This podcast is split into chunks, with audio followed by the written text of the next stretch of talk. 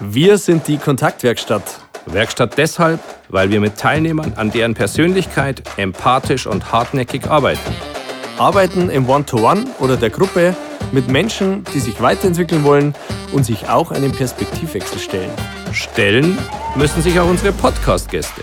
Unsere Podcast-Gäste haben entweder eine besondere Story zu erzählen oder sie blicken auf Themen unserer täglichen Arbeit aus einer ganz anderen Perspektive. Hast auch du Lust auf einen Perspektivwechsel? Dann hör rein in unsere Kontaktaufnahme. Herzlich willkommen zu einer weiteren Folge unserer Kontaktaufnahmen. Wir sind wieder in Rot in unserem Studio hier äh, und freuen uns total auf unseren heutigen Gast. Tamara Schwab ist unser Gast heute. Hallo, Hallo Servus. Grüß dich. Ähm, ja, wir haben ein ganz, ganz spannendes Thema. Generell geht es um das Thema Selbstführung, äh, das äh, praktisch so das, das Thema ist, auf das wir draufschauen werden mit dir zusammen. Ähm, und unser Podcast hat auch einen Titel. Weißt du noch? Ich den noch. Super, Christian. Hau Wer nicht hören will, muss fühlen. Mein Defi und ich. Genau. Dieser Titel zeigt schon mal, wo da die Reise hingeht. Und Tamara hat ein, ein extrem spannendes Buch geschrieben, äh, Mein Speeddating mit dem Tod. Ähm, echt lesenswert. Zieht es euch rein. Ich habe das an einem Abend geschafft. Das soll was heißen. Ähm, es wurde nicht langweilig und ähm, beschreibt eine ganz, ganz tragisch, tragische Geschichte mit ganz viel Humor, ähm, wo es einfach darum geht, ihre, ihren Lebensweg ein Stück weit zu beschreiben, der schon besonders ist. Da kannst du vielleicht, Christian, was dazu sagen. Ja, warum bist du hier? Warum bist du zu dem Thema Selbstführung hier? Weil deine Geschichte eine medizinische Geschichte ist. Du hast durch eine Herzmuskelentzündung schwere Herzrhythmusstörungen erleiden müssen und das in einer Ausprägung, dass du zweimal letztendlich reanimiert werden musstest, wie du beschreibst. Nach dem ersten Mal sogar einen Defibrillator implantiert bekommen hast. Schwieriges Wort. Ja. Und das über diese, diese Geschichte klingt immer wie ein Märchen, aber diese, diese, diese Leidensgeschichte ein Stück weit auch, die du mit viel Humor beschreibst, zieht sich über, über mehrere Jahre hinweg.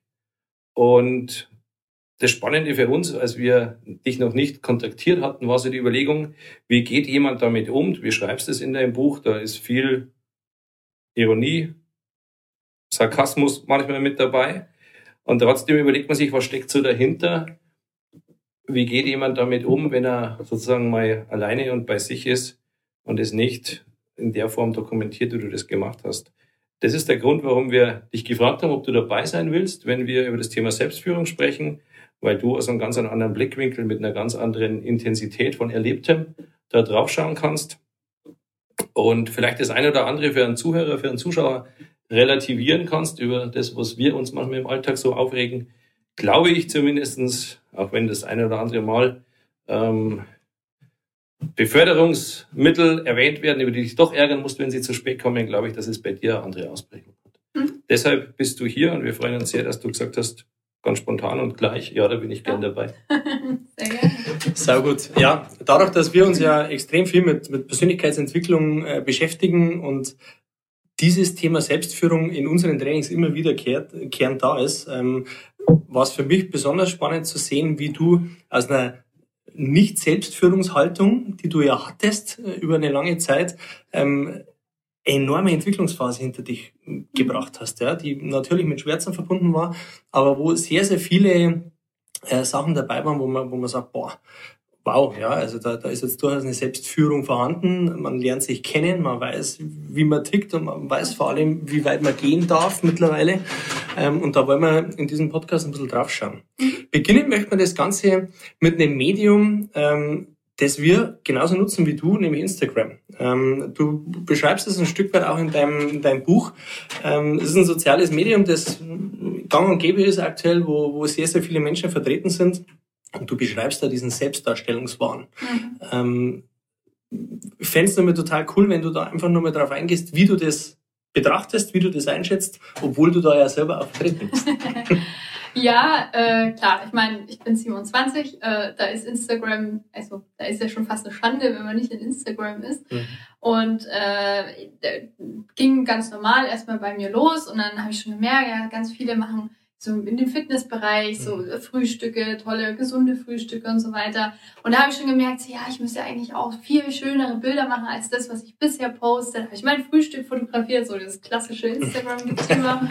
ähm, und total viel Zeit investiert und, und das so ernst genommen. Und es geht ja dann weiter. Dann, dann siehst du lauter ähm, Accounts, die na, fremde Reisen zeigen, beispielsweise, also fremde Länder zeigen, mhm. wo man hinreist. Mhm. Und äh, da habe ich mir dann auch wieder gedacht, ja, aber, also da musst du ja eigentlich, musst du ja tolle Länder dann auch mal noch bereisen mhm. und kannst nicht nur nach Italien fahren. Und mhm. also das zieht sich ja, man, man übersetzt es immer in seinen eigenen Alltag. Und ich habe gemerkt, dass mich das äh, schon unter Druck setzt, mhm. dass ich mich extrem viel vergleiche. Und jetzt bin ich eigentlich noch ein Mensch, der schon ein relativ großes, also normales Selbstbewusstsein mhm. mhm. hat und äh, keine Angst hat irgendwie oder sich gerne irgendwie zurücknimmt oder so. Und trotzdem merke ich irgendwie, dass ich, dass ich mich vergleiche. Und ja. das ist anstrengend, das kostet Energie, das kostet Zeit, weil man immer wieder noch besser sein will und dann so extrem selbstkritisch irgendwann wird. Und ähm, das, das ist ein Druck in, dem, in seinem Alltag, mhm. wo man ja eigentlich schon genug hat, wie Job oder ähnliches, wo mhm. man einen gewissen Druck hat, den man eigentlich überhaupt nicht braucht und der absolut unnötig ist, ja. weil Bilder hey, es ist äh, so egal, ja. wie viele Menschen das liken. Aber was das Spannende an diesem Medium ist, und, und so geht's mir selber auch, ähm, und wir beide sind, sind ja, wir heißen nicht umsonst Kontaktwerkstatt, wir sind sehr kontaktfreudige Menschen. Und mhm. natürlich werden gerade diese Menschen irgendwie auch ein bisschen in den Bann gezogen, wenn sie da reingehen, ja, weil sie sagen, boah, cool, ja, und da vergleicht man sich und dann denkt man sich, boah, das will ich auch und, und so weiter und so fort. Und ich habe das dann, als ich das Buch gelesen habe, fand ich spannend, weil du wurdest in deiner ersten Reha als Menschenfänger bezeichnet. Ja? Mhm. Und ja. dieser Begriff, der, der spricht mir aus der Seele, weil ich, ich liebe Menschenfänger. Ja? Und, und äh, die Menschenfänger unter uns sind in der Regel sehr kontaktaffin, ähm, sind aber, denke ich, auch sehr, sehr gefährdet, auf solchen Medien äh, schon auch irgendwie äh, mit reingezogen zu werden. Und ähm, das, das fand ich spannend, habe ich für, über mich selber auch schon kennengelernt. Und dementsprechend äh, ja, habe ich mich da wiedergefunden in dem Buch. ähm, und, und es ist sehr, sehr interessant. Wenn du deine Person... Lass dich mal kurz unterbrechen. Ja, unbedingt. Ich, ich hänge äh, an einer Aussage, die mich nach fünf Minuten jetzt schon echt ja, geschockt ist, zu viel gesagt. Aber du sagst, die Generation, also ich bin 27 und wenn man nicht dabei ist, Schande, ähm, ist es echt so, dass eure Generation sich von einem äh, Magerquark mit äh, Blaubeeren und Himbeeren in symmetrischer Reihenfolge oder Anordnung hergerichtet, ein Stück weit unter Druck setzen lässt? Na, unter Druck setzen lässt in der Form. Oder dass das was mit einem macht? Ja, tatsächlich, weil man sich denkt, Mensch, der macht das alles so perfekt, das sieht alles so schön aus. Also das ist ja jetzt nur ein Beispiel, Klar, ne? Dann kommt noch das tolle Outfit und so weiter. Also es wird, es wird ja letzten Endes im, ähm, in Instagram und in den Feeds immer so ein perfektes Leben vorgespielt. So, es ist alles schön, ich bin immer top, ich bin immer geschminkt, mhm. ich sehe sehr gut aus, ich habe keine Probleme, ich oder ich habe meine Probleme bewältigt, das ist dann noch die andere ja, Variante. Ähm, und du sitzt da als Jugendlicher oder als junger Mensch und denkst so, ja, okay, gut, wenn ich das jetzt mal so mit mir vergleiche, ähm, sitze ich hier gerade mit meiner Joggers ungeschminkt und äh, keine Ahnung, esse gerade meine Schokolade mhm. beispielsweise. Okay. und ähm, das, ja, das, das Vergleichen ist, glaube ich, das Problem. Also mhm. Also man macht sich selber den Druck, ja, weil man selber vergleicht. Hören wir oft, wie bin ich in Relation zu anderen? Mhm. Spannend für mich dahingehend, dass, dass ich in ganz vielen Situationen, Bereichen erinnere, dass die, die Jugend, die, die jungen Menschen alles viel, viel lockerer nehmen. Mhm. Also während zum Beispiel, wie wichtig ist mein Job, lebe ich um zu arbeiten oder arbeite ich um zu leben, das hat sich aus meiner Sicht extrem gewandelt. Es wird alles, oder aus meiner Sicht wird ganz vieles lockerer empfunden. Ähm, der Druck, der entsteht oder den man sich selber macht durch den Vergleich, wo, wo kann ich mich einordnen in den, wie gesund ist mein Frühstück, wie toll ist mein Make-up, ähm, whatever, ähm, der scheint wesentlich größer oder wesentlich ausgeprägter und verbreiteter zu sein, als, als ich mir das vorstellen kann. Ich kann mir auch vorstellen, dass es vielleicht noch, also ich bin ja jetzt nicht mehr die ganz, ganz junge Generation, ne? Also ich könnte mir auch vorstellen. Mittelalter. ja, Dann bist du ja steinalt. Genau. Das war wieder klar. Es ist alles relativ. Ja. Aber wenn du Mittelalter bist, weiß ich, wo ich hingehöre. Nein, aber ich bin jetzt nicht in diesen 13 äh, oder 16 Jahre alt oder wo ich, wo man ja auch noch keine Identität hat. Ja. Ich habe ja schon irgendwo mhm. eigentlich eine Identität. Und ähm, damals, also so mit 16, glaube ich, da, also in der Generation, die jetzt 16 sind, da ist schon wieder ein ganz andere, eine ganz andere Ansicht aufs Leben da, mhm. als vielleicht bei uns. Bei uns ging das alles gerade los. Also wir waren gerade, äh, ich weiß gar nicht mehr, Instagram, wie lange gibt's Instagram jetzt schon? Also ich bin jetzt, glaube zehn, Jahr, zehn ja. Jahre, wenn überhaupt. Ungefähr. Ja. Ungefähr sowas roundabout. Passen, ja. Bin ich da drinnen und das Handy, das hat's gegeben. Also ich habe mein erstes Handy mit zwölf, glaube ich, gekriegt, mhm. zwölf oder dreizehn.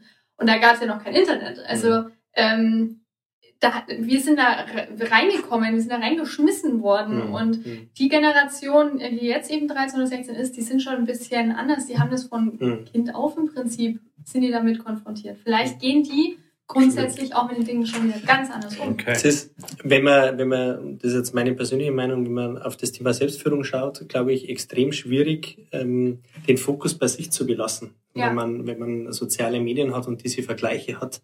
Ähm, und ich glaube, das ist der Unterschied. Äh, mein, Christian, du bist aufgewachsen in einer Zeit ohne Handy. Da hat es ja schon Teerstraßen gegeben? Ja, ja, hat ja, ja. Okay. In auf großen Fälle, Städten, in großen Städten gab's Auf alle Fälle war da, glaube ich, noch der, der Fokus viel mehr auf einen selber. Man konnte, man musste sich nicht vergleichen, man konnte sich nicht so viel vergleichen. Und, und der, des Spektrums, äh, des Spektrum war. Also ich glaube, man kann sich genauso vergleichen, aber es ist aus meiner Sicht heute so aufs Visuelle reduziert. Hm.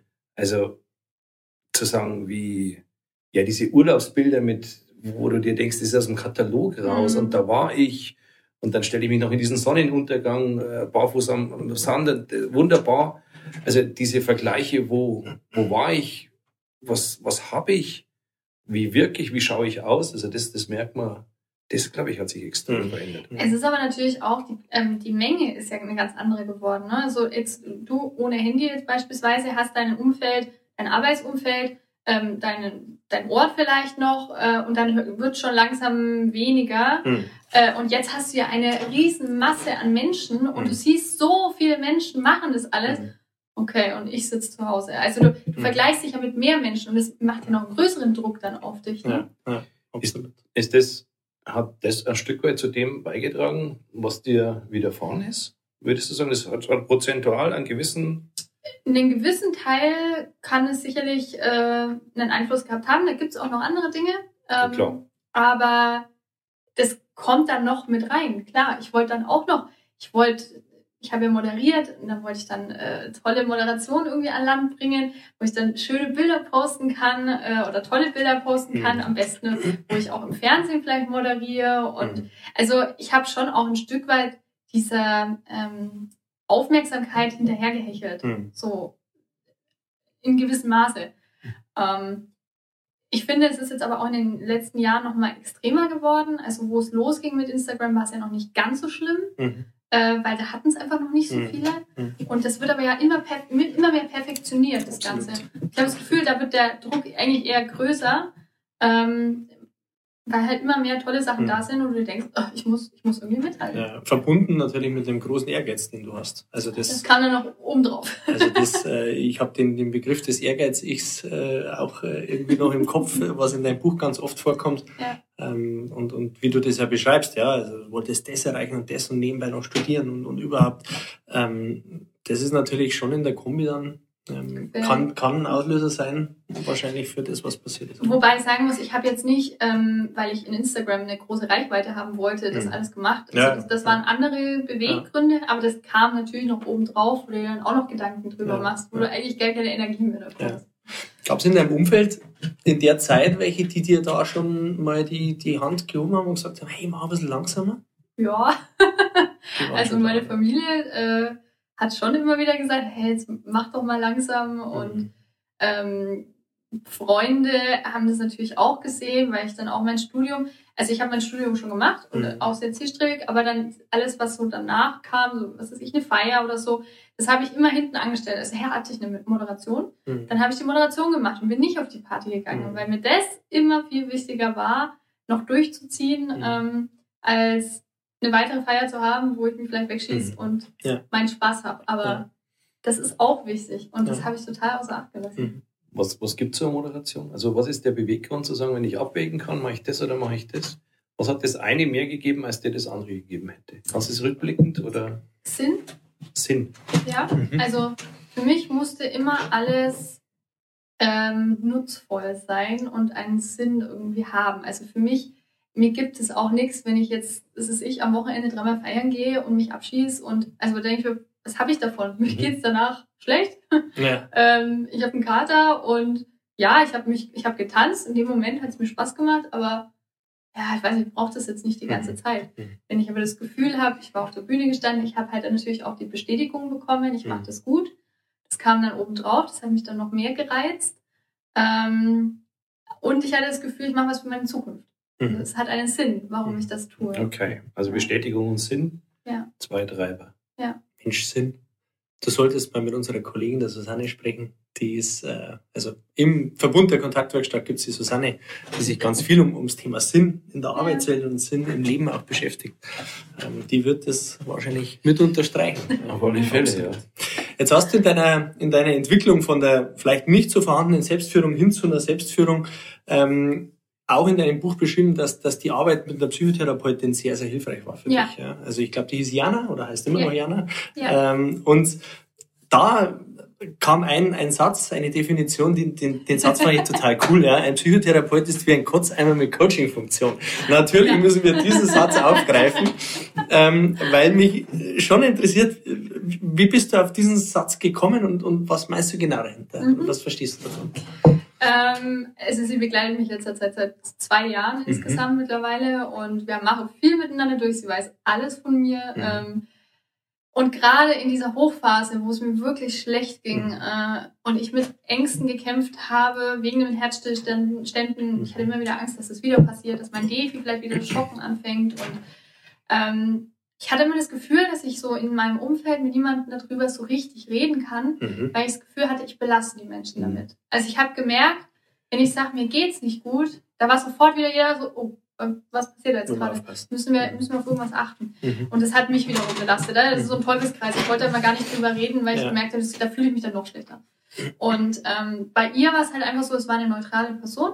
Ähm, ich habe ihr das erzählt und ich bin aber eine von vielen.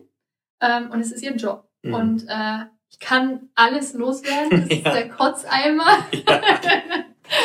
ähm, jede, jeden Gedanken, jedes Ja. Heulen. Ich konnte es einfach rauslassen.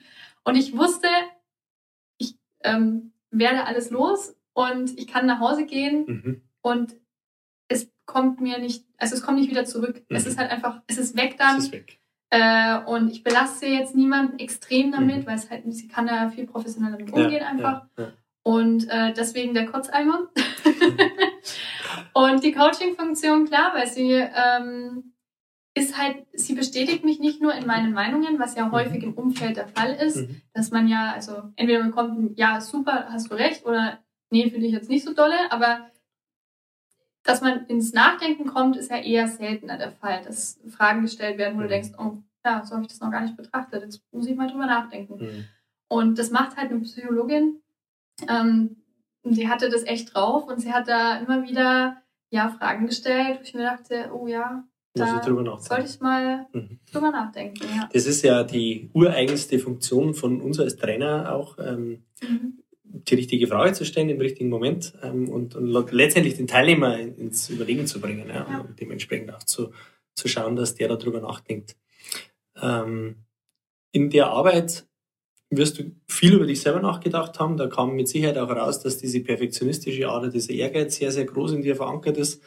Ähm, wir bezeichnen es als, also nicht wir, es, ist, es gibt ein Modell in unserer Arbeit, aber das ist das innere Team. Ja? Also Ja. Es gibt innere Treiber, hast du vielleicht auch schon mal kennengelernt, ähm, die einen antreiben. Ja? Und wir wollen ja auch den, den Zuhörern, die, die zuhören und auch zuschauen, ähm, auch mal ein paar Gedankenimpulse mitgeben, wo sie darüber nachdenken können, ob die Treiber ich selber vielleicht auch habe. Ja? Wenn du das, das Team komplettieren müsstest, ähm, müssen jetzt keine Elf sein wie im Fußball, aber wenn du einen Perfektionismus und einen Ehrgeiz hast, welche Treiber gibt's denn da noch, die dich antreiben?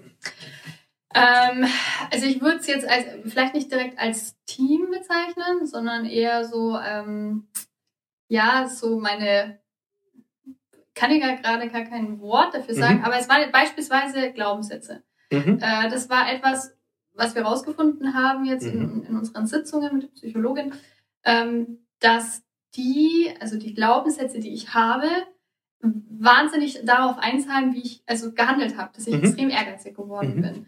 Also ähm, von nichts kommt nichts. Beispielsweise, ne? Das ist so dieser ganz klassische Glaubenssatz, der hat sich bei mir halt einfach eingeprägt. Ja. Äh, und danach handle ich immer wieder. Ähm, oder du musst mehr als der Durchschnitt geben, nur so kannst du besser werden. Mhm. Ähm, und das sind so Glaubenssätze, die bei mir einfach fest verankert sind und ja. ganz, ganz schwer ist, dagegen anzukämpfen und sie zu, äh, zu ersetzen. Mhm. Äh, die letzten Endes dazu geführt haben, dass ich so gehandelt habe, wie ich gehandelt ja. habe. Und ein weiterer Punkt war meine Vergangenheit, also mein, meine Kindheit, sage ich jetzt mhm. mal, wie ich, wie ich aufgewachsen bin, mit welchen mhm. ähm, Einstellungen ich mhm. aufgewachsen bin. Also auch hier, ich hatte einen Vater, der ist selber auch sehr ehrgeizig. Mhm. Ähm, der hört auch wenig auf seinen Körper, sage ich mal, ähm, und noch mehr und wahnsinnig große Ziele. Ja. Äh, und das habe ich immer wieder ja gesehen. Dem eifert man ja als Kind dann irgendwo auch nach. Ich habe auch immer die Glaubenssätze meines Vaters ja auch oder meiner Mutter auch immer wieder mitgehört und mhm. ähm, versucht oder verankert unterbewusst. Und das sind ganz, ganz, ganz elementare mhm. Dinge, die bei mir einen Einfluss darauf hatten, warum ich so geworden ja. bin, wie ich jetzt bin. Ist ja, ist ja ganz oft ähm, letztendlich das, was man von zu Hause vorgelegt bekommt, ja. ja was man mitbekommt, das schlägt da natürlich durch im Verhalten. Und, Absolut. Ähm, glaube ich, ist wichtig und darauf arbeiten wir immerhin mit unseren Teilnehmern, dass ein paar Regulatoren mit aufs Spielfeld kommen, die das ein bisschen regulieren, mhm. weil du wirst deine Treiber nicht verlieren können. Ja? Du wirst immer ein Perfektionist bleiben, aber vielleicht gibt es Momente, äh, wo man das einfach ein bisschen regulieren kann. Und Wobei der Schritt davor ist, die ja. jetzt erstmal kennenzulernen. Absolut. Also Absolut. nicht ja. jeder kann so spontan wie du äh, diese, diese äh, Glaubenssätze, wie du es nennst, benennen. Ja, also es ist auch nicht spontan, weil es sind tatsächlich hm. jetzt weiß, das genau, ein langer Prozess. Und ja. da arbeiten wir, weil der Peter gesagt hat, das ist dann schon Schritt zwei. Das erste macht bei demjenigen einmal irgendwie klar. Und das ist hat dir oder ist dir mit der Unterstützung wahrscheinlich auch gelungen, zu sagen, warum brauche ich so viel Anerkennung. Warum bin ich so ehrgeizig? Was, was steckt da dahinter?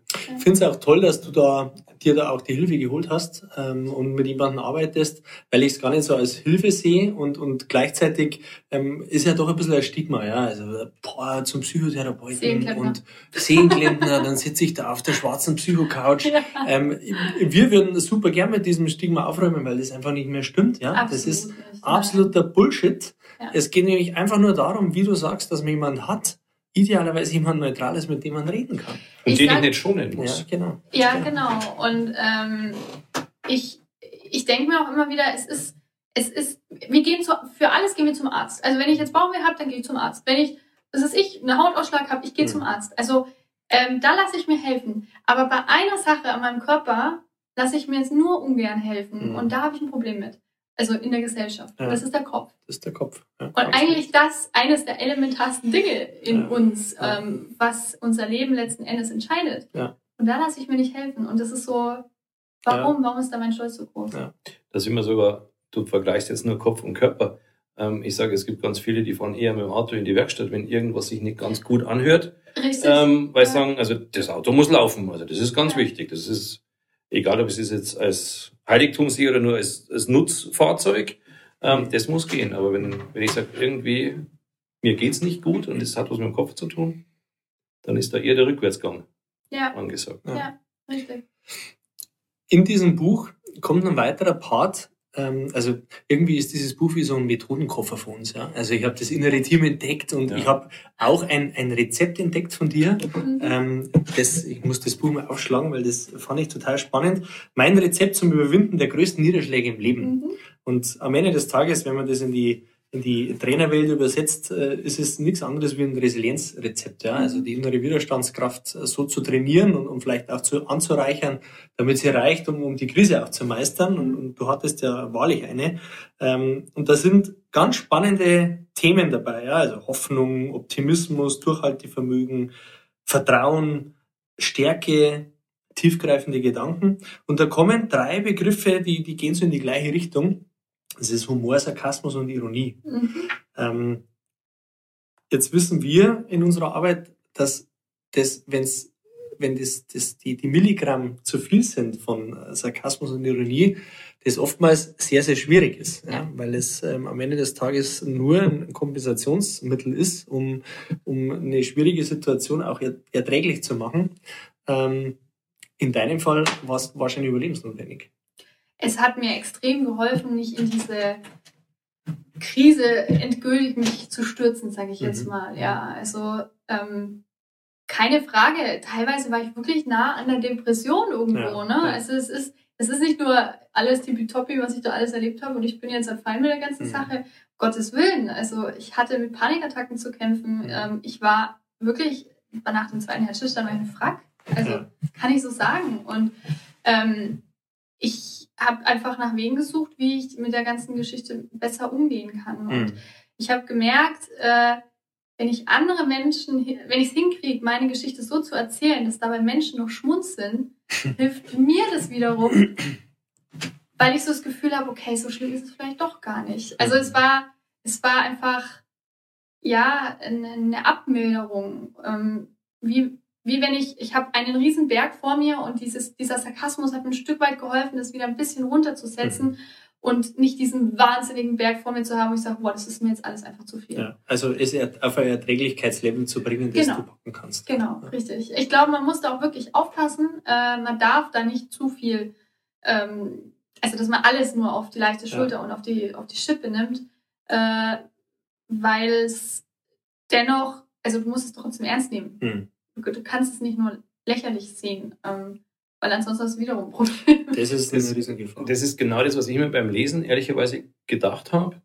Ähm, wie viel Verdrängungsmechanismus ist da dabei? Mhm. Dass ich bei dem Schicksal, das du hast, zur rechten Zeit verdrängen muss, sonst wird es einfach, sonst erdrückt es mich, ist keine Frage. Ähm, ich habe beim Lesen dann die Frage gestellt, gibt es auch die Momente, gibt es die in ausreichender Menge und Intensität, wo dieser Sarkasmus nicht so zu tragen kommt und es sozusagen in kleinen Portionen abgearbeitet wird. Ja. Ich habe dann auch die Frage gestellt, du sagst ja, hast du was dazugelernt aus relativ, also mit den, mit den Umständen aus freien Stücken? Oder sagst du, das, was ich verändert habe, ist einfach zwingend und es ist in dem Gesamtgerüst nicht meine freie Entscheidung, es muss einfach sein. Oder sagst du, ich habe echt viel nachgedacht, weil ich verdammt viel blöde Zeit irgendwo rumliegend hatte und ich habe bewusst was geändert. Mhm. Ähm, also ich glaube schon, es ist definitiv so, dass ich äh, nicht nur alles sarkastisch sehe. Ich habe das im Buch halt, also das Buch sollte natürlich auch eine runde Geschichte irgendwo werden und so. Ja. wenn ich da irgendwo war trotzdem immer wieder was Lustiges, was mich da wieder rausgezogen hat aus der ganzen Nummer.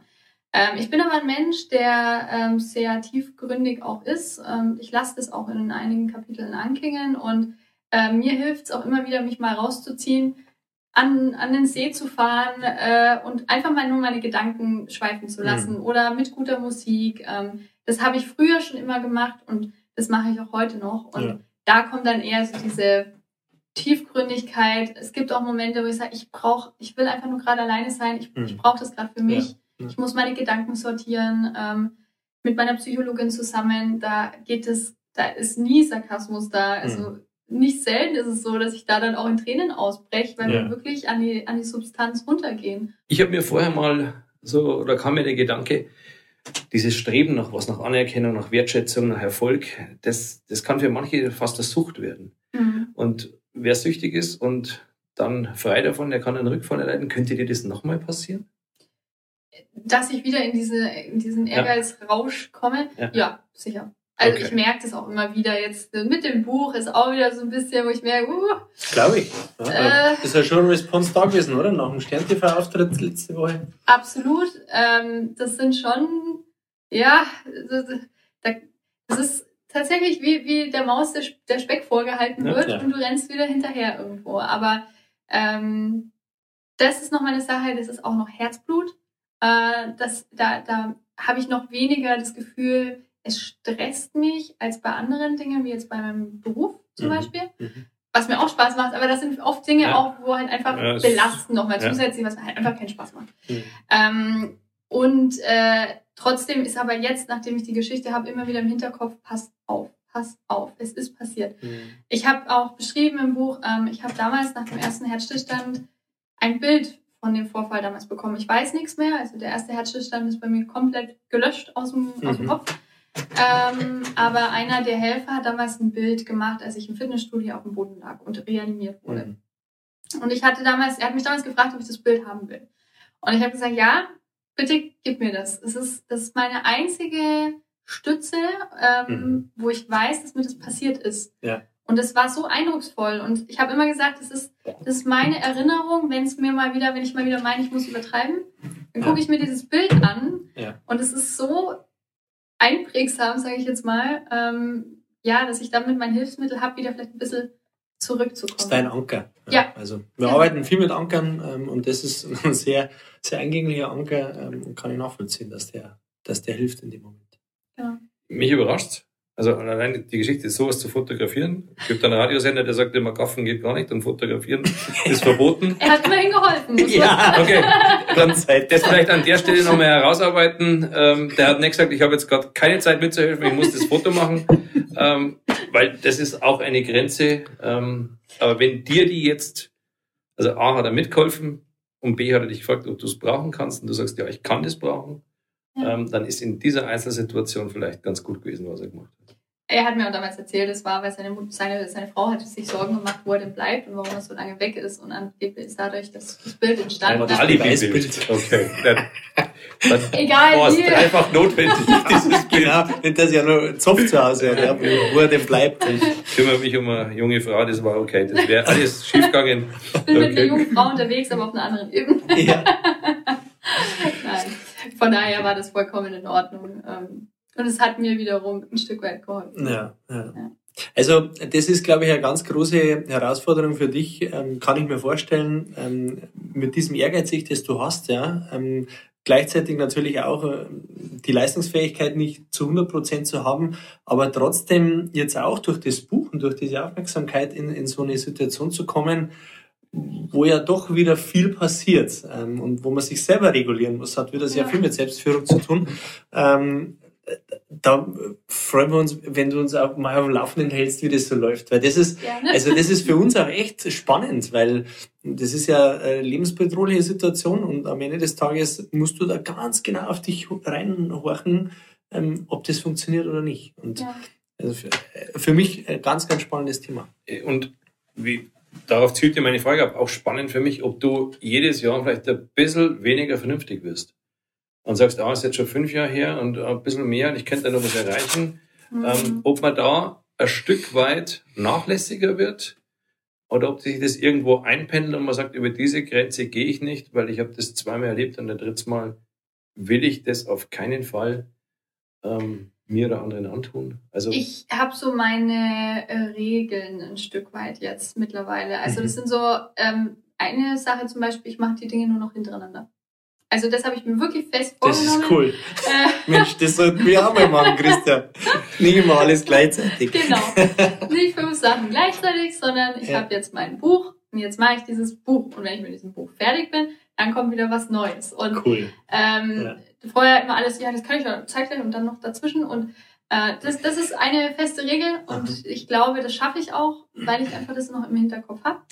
Ähm, und ich ja trotzdem meine Ziele verfolge. Es ist ja, es ist ja nicht die Keule, ich Mhm. mache jetzt von null, von, von, von 100 auf 0 Mhm. sondern ich sortiere es einfach nur anders und damit beseitige ich diesen Stress. Oder wenn ich merke, mir geht's einfach nicht gut, Feierabend. Also Ja. auch das ist was, ähm, das sind für mich Ja. so diese roten Lampen, Ja. Mhm. die, die Ampel, sag ich mal, ne, wo ich dann merke, wow, das geht Richtung Rot und jetzt ist, jetzt ist Mhm. Schluss.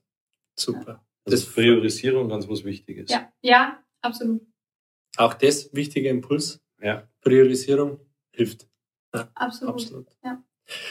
Jetzt gibt's hinten raus ein Kapitel, das ist eigentlich das, was mich am, am meisten berührt hat. Ähm, das auch so, ein- so, ein, so ein Thema ist, wo, wo glaube ich, wo es nicht leicht ist, damit umzugehen, nämlich das, das Thema der Schuld.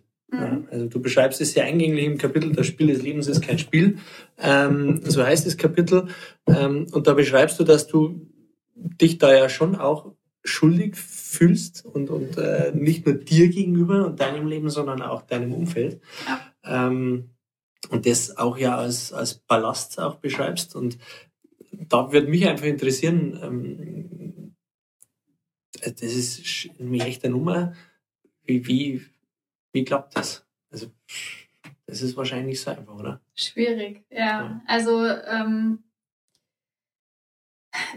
man macht immer, man ist immer so in seinem, in seinem Ding drinnen und Ja. man macht sich da oftmals gar nicht so viel Gedanken, was tue ich jetzt eigentlich mir an? Mhm. Das ist die eine Sache. Und was tue ich denn anderen Menschen in meinem Umfeld damit an? Ja. Wenn ich mich kaputt mache, mache Ja. ich nicht nur mich kaputt. Ich mache auch die anderen Menschen kaputt, wenn mir was passiert. Mhm. Und ähm, gerade jetzt meine Eltern, klar, die haben, bei meinem Papa war die Polizei vor der Tür gestanden und solche Momente, Mhm. wo ich mir denke, hey, das ist, boah, ey, was ich da angetan habe Mhm. meiner Familie, das ist schon hm, hart. Ja. Ähm, aber ich habe so das Gefühl, ich versuche das jetzt wieder gut zu machen in der Form, dass ich Zeit, also wieder Mhm. mehr Zeit verbringen Mhm. miteinander. Äh, wir, also wie viel Zeit ich jetzt in den letzten vier Jahren mit meinen Eltern verbracht habe, das ist, also da habe ich ordentlich was aufgeholt. ja, ich hoffe, du bleibst da dran. Ja, ja, na, also Ja. äh, wir, wir haben uns auch plötzlich wieder auf einer anderen Ebene mal wieder kennengelernt, weil ich ja dazwischen, also ich bin ja dazwischen irgendwie mal wieder erwachsen geworden. Ich war, Ja. ich war auch lange Zeit weg, also ich hab, Ja. bin ja weggezogen. Und ähm, das ist so ein Stück weit, wo ich das Gefühl habe, ich gebe das äh, zurück und ich gebe es auch zurück, indem ich mich versuche zu verändern Mhm. und halt nicht mehr so bin und sie sehen, dass ich es eben nicht mehr übertreibe und äh, was daraus gelernt habe. Und ähm, also das sind so zwei Komponenten ne? und zum anderen auch, äh, ja, da sind wir wieder in dem Thema, ich möchte dann nicht zu sehr über mein Leiden sprechen. Ja. Ja. Ähm, dass ich ihnen ein Stück weit Luft gebe und, und Hoffnung gebe, indem ich Mhm. halt nicht die ganze Zeit sage, oh, wie schlimm ist das alles, was mir passiert ist und Genau. oh, wie blöd geht's mir doch. Und Mhm. ähm, ja, das sind so Dinge, ich versuche wieder das Beste aus der Situation zu machen und das hilft mir auch. Diese Schuld vielleicht ein bisschen kleiner oder verträglicher Ja, zu ja. machen. Cool. Also ich glaube, viel Reden, viel Kontakt ist da, glaube ich, auch echt hilfreich. Ja. Nicht immer nur über das Thema, sondern auch über andere Dinge, die Zeit sinnvoll nutzen, äh, Spaß zu haben ähm, und, und zueinander finden. Ähm, sehr, sehr interessant. Wir kommen zu einem wiederkehrenden Part in allen Podcast-Folgen. Das ist so unser, ah, Highlight. Eigentlich ist es Highlight. Ja. Unser inneres Highlight, Wir- unser eigenes. Ja, wir- Für Teilnehmer nicht, definitiv Total nicht. geil ist das. Der, dieser Part nennt sich Schlagabtausch. Mhm. In diesem Part geht es darum, dass du von unserer Seite aus drei Begriffe bekommst und du aus dem Bauch raus, wir beide sind enorme Bauchmenschen, aus dem Bauch raus einfach das dazu sagst, was dir dazu einfällt. Ähm, und äh, einfach rausschießen, ja, ohne Kopf. Raus, raus. Total cool. Total cool. Wer fängt an? Anfangs? Du fängst an. Runde eins. Carpe diem. Mm. Oh. Nutze den Tag. Ja. Ja. Äh, auch so ein Credo, ähm, was irgendwie, glaube ich, so unterbewusst in meinem Kopf drin war und äh, meiner Meinung nach sackgefährlich ist. Gerade für Menschen, die äh, ehrgeizig sind, äh, die versuchen immer das Beste draus zu machen und dadurch es nicht sich gönnen, auch mal zu entspannen und mit der Joggers den ganzen Tag auf der Couch zu sitzen und Netflix zu gucken. Ja, ja. Also sich das einfach zu gönnen. Ja, und nichts also- zu tun. es braucht der Körper. Ich kann nicht, wären wir wieder bei dem Autovergleich, ich kann nicht die ganze Zeit nur im, auf dem Gas stehen und Mhm. mir null Ruhe gönnen. Und gerade diese Momente, das glaube ich, das versteht man bei diesem Wort oder bei diesem, bei diesem Satz diem, Mhm. ähm, versteht man das falsch, weil ich ja, also ich nutze ein Stück weit ist ja eigentlich auch, weil Ja. ich halt Kraft damit wieder tanke. Absolut. Das ignoriert man aber, finde ich, bei diesem Satz. Wir haben, wir haben das, Entschuldigung, ich grätsche mal rein, Ja, gell? jetzt hat, äh, Ja. komm ich. Du mal, oder? genau. Ich glaube, das hängt mit der Definition von Nutze zusammen. Also Ja. es wäre mal spannend äh, zu, über, zu hinterfragen, was steckt hinter Diem wirklich? Mhm. Was war damals gemeint bei dem ersten, der es gesagt hat? Weil, wie du sagst, man kann den ja auch zum Relaxen nutzen. Und Ja. da ist er ja viel besser genutzt, als vielleicht noch die 20. Trainingseinheit oder, Ja. oder noch irgendeine Excel-Tabelle fertig ausfüllen, um zu sagen, ich regeneriere mich. Ja, vielleicht ein Stück weit gibt dem Tag Sinn. Vielleicht wäre das irgendwie Ja. ein bisschen. Ja. Oder nutz ihn Besser. für dich, das darfst du dir wert sein. Ja. Und nicht, du musst immer besser sein wie der Durchschnitt, der macht nur zwei Stunden Pause, also mach du nur 1,50. Ähm, ich habe vor kurzem mal einen Artikel gelesen, der, der, der hieß, wir haben das Faulenzen verloren. Mhm. Äh, verlernt, nicht verloren, wir haben es verlernt. Ähm, auch spannend, wenn man mal so, das wäre vielleicht ein Impuls auch für alle, die mal, die zuhören, wie viel Zeit gönne ich mir denn am Tag, die nicht produktiv im Sinne einer Messbarkeit, eines Outputs ist, der, der sich zählen, messen oder wiegen lässt. Und da werden wir feststellen, es sind wenige Minuten oder Stunden. Wir, wir erleben das ganz oft in den Trainings, weil wir immer off arbeiten. Also wir haben immer Locations wie eine, eine Berghütte oder ein Kloster. Da kommen dann Firmen hin, die speedgetrieben sind, die ähm, Vollgas geben müssen und dann kommen die da an und sagen, ja, stopp mal, wann soll ich meine E-Mails checken? Da ist ja gar kein WLAN, da ist kein Netz. Ähm, das ist genau das gleiche Thema. Ja. Die, die lassen es nicht zu, sich entschleunigen zu lassen. Und ähm, Entschleunigung ist in unserer Arbeit ein wichtiger Begriff und das ist auch was, was man nutzen muss, um, um, um zu sich zu finden. Ähm, und äh, wie wir ja gerade festgestellt haben, das ist nur eine Frage der Definition. Ja, vielleicht ist auch, weil du vorhin den Punkt Priorisierung angesprochen hast, vielleicht ist es nicht nur Priorisierung, sondern auch Fokussierung. Mhm. Also ich fokussiere mich jetzt zu 100% auf diese eine Sache und dann schiebe ich das wieder weg und dann kommt das nächste. Und das, Ja. glaube ich, haben wir so in unserer Leistungsgesellschaft oftmals verlernt, weil wir halt viele Dinge, immer das Multitasking, ich mache das auch noch gleichzeitig und hat das Ja. noch im Hinterkopf und Das ist, du hast gerade erwähnt, das ist die Vokabel Multitasking. Also ich bin der Meinung, es geht gar nicht. Man kann nicht zwei Dinge gleichzeitig tun. ist ja auch easy. Hm. Ähm, okay, sehr gut. Also, aber es ist ja total hip und, und, und sexy, wenn man multitaskingfähig ist. Ich kann fünf Sachen gleichzeitig. Und wenn man das nicht ist, dann ist man irgendwie schon Loser erster Klasse. Und darum kann ich natürlich auch zwei, drei Sachen gleichzeitig. Gleichzeitig heißt aber nur, dass ich die gleichzeitig im Kopf habe. Die belasten mich, machen natürlich in aller Regel ja nur eins. Okay, Runde zwei. Runde zwei ist dein Schlagwort Zeit. Hm. Früher immer Mangelware gewesen. Dann kam der Unfall oder die, die ganze Krankheitsgeschichte und ich hatte unfassbar viel Zeit plötzlich. Zeit, äh, wo ich gemerkt habe, Mensch, ich könnte, okay, was mache ich jetzt damit? Mit so einem Berg, ich muss nicht, ich darf nicht mehr arbeiten, ich kann keinen Sport mehr machen, ich kann nicht mehr moderieren. Hm, also alles ist plötzlich weggefallen. Und ähm, es ist ein wahnsinnig wertvolles Gut, meiner Meinung nach. Und ähm, da wären wir wieder bei dem Thema Carpe Diem. Ja, nutze es, aber nutze es nicht nur für andere Dinge und für deine Ziele, sondern nutze es auch für dich. Und äh, das habe ich in der Krankheitsgeschichte gemerkt. Ich habe noch nie so viel Zeit mit mir selber ähm, verbracht, sozusagen. Ich habe noch nie so viel über meine über mein Leben nachgedacht. Ähm, und es hat mich total weitergebracht. Also auch wenn ich krank war und ein Dreivierteljahr nichts gemacht habe, ich habe ein Dreivierteljahr Zeit gehabt, mich mit mir auseinanderzusetzen. Und es war super, super wertvoll für alles, was jetzt danach kommt. Cool. Okay, Runde drei bin ich, oder? Bist du? Letzter Begriff für dich, Ungewissheit. Mhm. Ja, das war auch so, also Angst und Ungewissheit, das waren so diese zwei Dinge, die mich begleitet haben, irgendwie die letzten vier Jahre und die mich getriggert haben, wo ich immer wieder ja, gemerkt habe, da bekomme ich Probleme. Ähm, Ungewissheit ist, glaube ich, was, was einem ständig begegnet und genau genommen haben wir immer Ungewissheit. Ich habe es halt einfach nur in extremem Maße Ja. kennengelernt. Ähm, und was ein, also was mich verändert hat, war, ich mache jetzt keine Pläne mehr. Also ich früher, ich habe ich hab fünf Jahrespläne gemacht und zehn Jahrespläne und ne, also ich habe immer alles genau geplant. So ähm, funktioniert nicht mehr. Hat damals auch schon sonder, also nicht sonderlich gut funktioniert. Jetzt kam Ja. die Krankheit dazwischen und jetzt kann ich erst recht gar nichts mehr planen.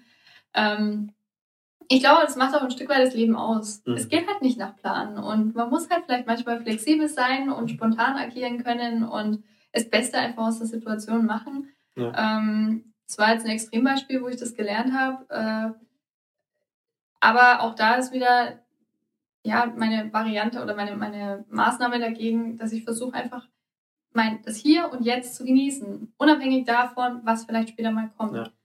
Mir bleibt nichts anderes über. Ich, ich kann nicht planen, ich kann nichts voraussehen, also bleibe ich jetzt hier, ich genieße das, was ich jetzt gerade habe. Mhm. Und was danach kommt, hey, schau ich mal.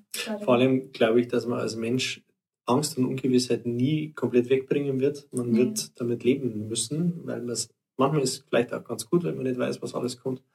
Ja, Ähm, es sind auch viele ja, Überraschungen. genau, Also ja.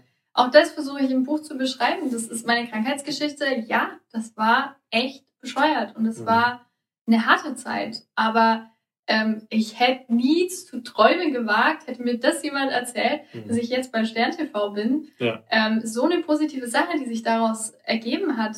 Ähm, wie du sagst, es gibt auch positive Dinge da dran. Man Absolut. muss sich halt einfach drauf einlassen. Genau, Stern TV, ein paar Tage bei uns. Genau. Später. Also- cool, oder? Ist das nicht geil? Keine Frage. Kannst du genießen? Gelingt dir das? mehr. Ähm, auch da hat mir die Krankheit jetzt geholfen, tatsächlich. Das konnte ich früher nicht. Also es war immer so, ich war immer in Gedanken schon wieder. Weil genau, genießen hat was mit dem Hier und Jetzt sein zu tun. Und wenn man dich so erlebt, ähm, bist du schon ein unruhiger Geist. Also Ja, ich würde jetzt nicht sagen, die vier Jahre haben dich um 180 Grad gedreht und da ist jemand, der wirklich sagt, hey, jetzt, ich mach langsam, ich bin ruhig. Ähm, in deinem Kopf, ich habe dich vorher nicht gekannt, aber das fühlt sich schon noch alles sehr, sehr schnell getrieben, wendig, agil und ho- hochmotiviert. Es sind halt jetzt andere Motivatoren, die da sind, aber Ja. es klingt schon noch so. Das schon, aber ich bin jetzt zum Beispiel auch, wenn ich, also Stern TV ist das ist ein Paradebeispiel. Ähm, wir waren den ganzen Tag zusammen unterwegs, meine Begleitung und ich. Und ähm, da war es dann auch so, ich habe das einfach, also an dem Abend, ich habe das genossen und mir war es so egal, was gerade auf Instagram, äh, Ja. also was da gerade los ist, ob Ja. mir gerade jemand schreibt. Du warst im Hier und Ich Jetzt. war da, genau. Und ähm, Cool. ich habe es halt einfach genossen, in vollsten Schön. Zügen. Und äh, dieses Bewusstmachen, Fokussieren, Ja. äh, das versuche ich einfach zu ähm, verfolgen. Fokussierung und damit dann vielleicht auch wieder mehr genießen. Dann schießen wir das mal raus für alle, die uns hören und sehen. Überlegt mal, wie oft seid ihr im Hier und Jetzt? Genau. Gar nicht so einfach. Ja. Hey, wir sind am Ende dieses, dieses Podcasts. Ähm, ich fand's unheimlich spannend äh, mit dir, ähm, weil ganz, ganz viele Parallelen zu unserer Arbeit da sind und, und, und dementsprechend äh, ja die Zeit wie im Flug vergangen ist. Ähm, vielen Dank, vielen Dank für deine für deine Impulse, die du uns gegeben hast, für das, dass du uns teilhaben lässt an, an deinem Weg. Ja. Ähm, wir wünschen dir alles, alles Gute. Ähm, in erster Linie ganz viel Gesundheit, das ist das Wichtigste. Ähm, ja, da draußen äh, haut euch das äh, Buch rein, mein Speeddating mit dem Tod. Coole Sache. Wie gesagt, ich habe es in ein paar Stunden gelesen, das heißt was.